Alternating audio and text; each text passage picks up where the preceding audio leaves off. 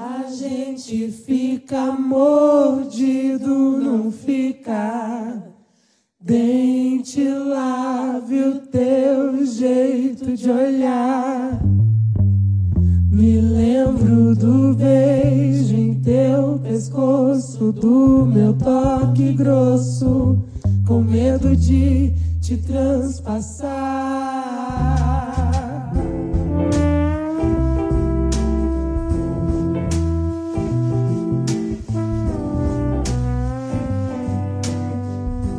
Sejam muito bem-vindas a mais este podcast do CEBI. Eu sou o Juan Snardi, fazendo minha autodescrição. Eu sou homem, sou jovem, tenho cabelo, olhos e barba castanhos. E hoje nós temos o nosso último episódio da série Saúde Mental e Terapias de Reversão Sexual. Este tema que nos foi tão caro e que é muito caro às pessoas que são comprometidas com o estudo popular da Bíblia. Caso vocês tenham perdido os outros três episódios, podem encontrar no nosso canal no Spotify ou no site do CEBI.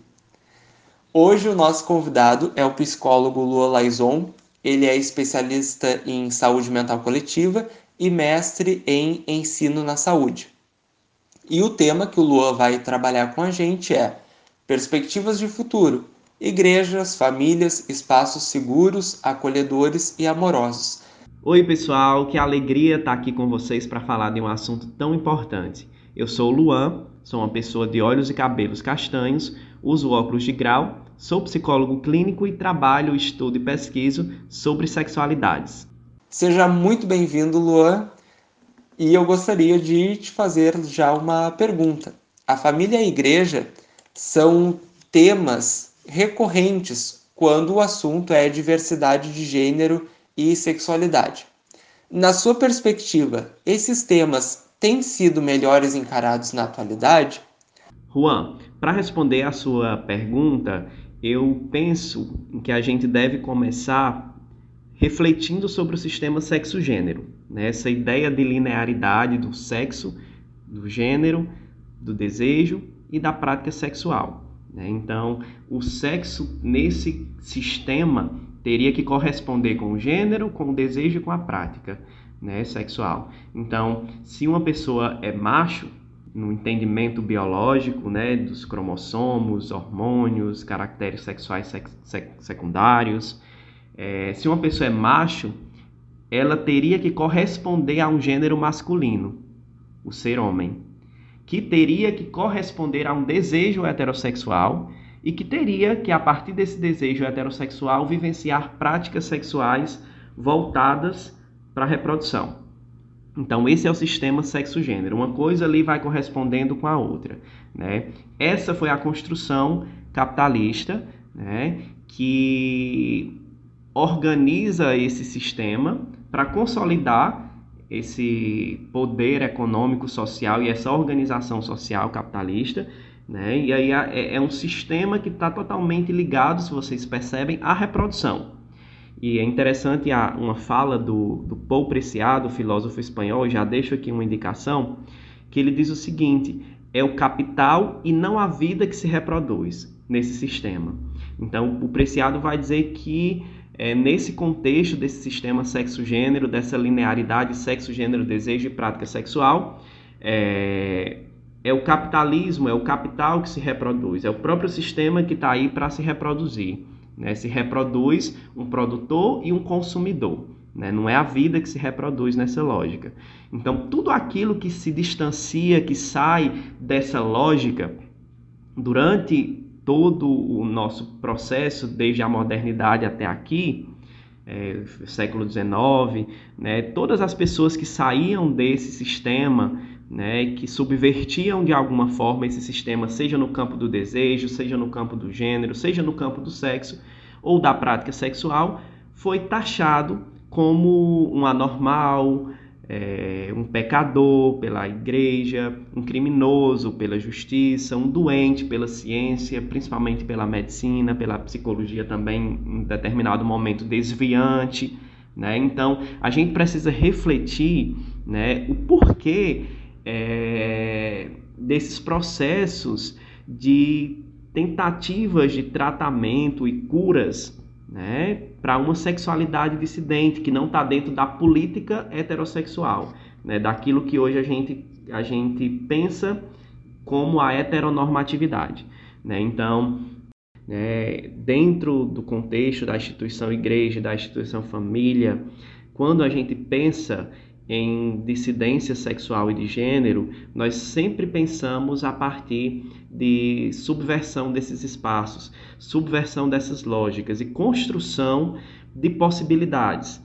Né? Nada vem pronto para a gente. É a partir da luta, é a partir da mobilização, é a partir da movimentação dessas dissidências que a gente vai construindo espaços de subversão na igreja e na família. Né? A gente vai conseguindo ao longo da nossa história e a gente pensa em movimentos como o movimento LGBT, QIAP+, como os movimentos feministas, enfim, Hoje em dia se tem um entendimento também de um movimento mais crítico ao próprio movimento feminista e ao próprio movimento LGBT, um movimento queer, um movimento decolonial, que traz essa ideia de questionar essas próprias instituições e construir espaços de possibilidade a partir dela. Então, se tem conversado mais sobre isso, sobre sexualidade, sobre gênero, sobre essas dissidências na igreja e na família, sim a partir da luta e da construção de muita gente que está comprometida em fazer, em, em, subverter essas lógicas e construir espaços de acolhimento nesses contextos. Lua, e na tua visão, no ambiente religioso brasileiro, há sinais de progresso ou retrocesso na atualidade? Olha, a partir da minha análise de conjuntura, de como anda o Brasil de hoje e a igreja também como uma instituição que está dentro desse contexto todo, é, vejo retrocessos. Né? Vejo conservadorismo, vejo fascismo, vejo é, destruição daquilo que a gente tinha como preceito básico, a democracia. Né? Eu falo isso no sentido é, geral né, do país, do Brasil, e isso se reflete também na, na igreja. Né? Nós vemos aí uma crescente de movimentos conservadores, católicos, né, que ainda trabalham com essa perspectiva da criminalização, do, do tratamento, da cura de pessoas dissidentes, né, no campo de gênero, no campo sexual. Então, é muitas vezes um movimento de um passo para frente e dois passos para trás. Né? Mas são nesses períodos de, de retrocesso que nasce e se consolida e se cria uma resistência. Né? E eu acho que é, um exemplo dessa resistência é a própria Rede Nacional de Grupos Católicos LGBTs, a qual faço parte, né? que tem feito essa ponderação, tem tentado construir espaços de acolhimento, espaços de reflexão, espaços que, que nos permitam sentir que não tem é, muros que impeçam é, as pessoas de serem LGBTs que IAP+, e católicos. Né? Então, são a partir desses espaços de, de retrocesso que surgem essas resistências. Né, que surgem esses espaços de acolhimento, esses espaços de transformação. Então, são espaços para mim, espaços de esperança. Né? Então, eu, eu, tenho um coração cheio de esperança diante de tudo isso que a gente está vivendo no Brasil e na igreja atualmente. Trago aqui um exemplo da minha prática profissional. Né? Há anos atrás, um, um juiz quis revogar uma resolução do Conselho de Psicologia que impede o tratamento e a patologização das, das, das identidades sexuais homossexuais. Né? Então, é, quando esse juiz ele, ele anulou essa resolução, a resolução 0199 do Conselho Federal de Psicologia, é, aqui no serviço público na minha cidade, de interior do Ceará, é, pessoas procuraram mães, famílias procuraram o serviço público de saúde, o nosso SUS, em busca do tratamento da homossexualidade.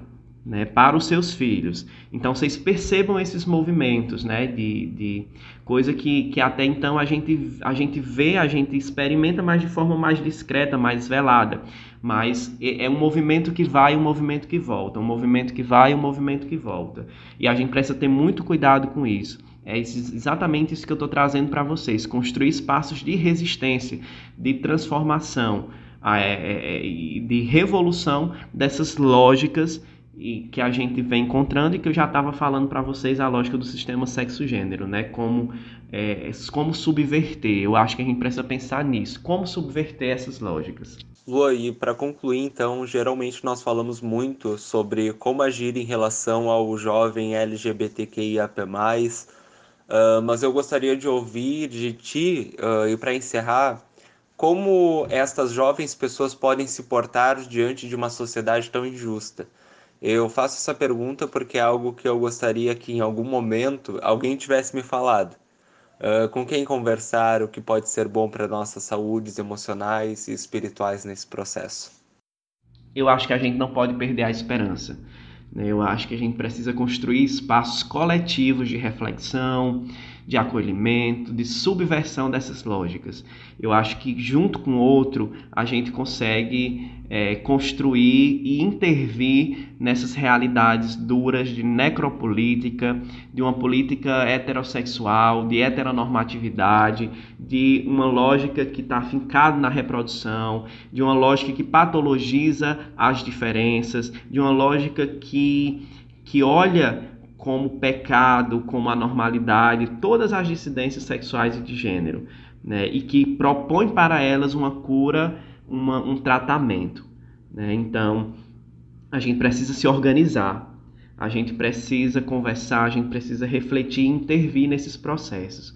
Né? Então, hoje eu faço isso, trazendo um pouco do meu exemplo pessoal. Hoje eu faço isso na Rede Nacional de Grupos Católicos LGBTs, no meu grupo aqui na minha cidade é, pensando e subvertendo essas lógicas. Né? Então, eu acho que a gente precisa não perder a esperança, a gente precisa se organizar, se organizar em coletivos e a luta, né? E construir espaços, sejam espaços na igreja, na igreja institucional ou não, na igreja povo de Deus, naquela igreja que se reúne, naquela igreja que, que se encontra e que compartilha a vida e a luta. Nós precisamos nos organizar, nós precisamos resgatar a esperança do nosso povo, nós precisamos construir dias melhores, porque a gente não pode esperar que construam pela gente, a gente precisa se movimentar e construir dias melhores para todos. Lua, muito obrigado por essa partilha. Tenho certeza que foi muito enriquecedor para quem está nos ouvindo. Uh, muito obrigado mesmo, em nome do CEBI. Pessoal, está encerrando então a nossa série sobre saúde mental, população LGBTQIAP+, e terapias de reversão sexual. Fiquem com Deus e até uma próxima previsão do tempo diz que o céu fechou. Oh, o poder da vitória vai curar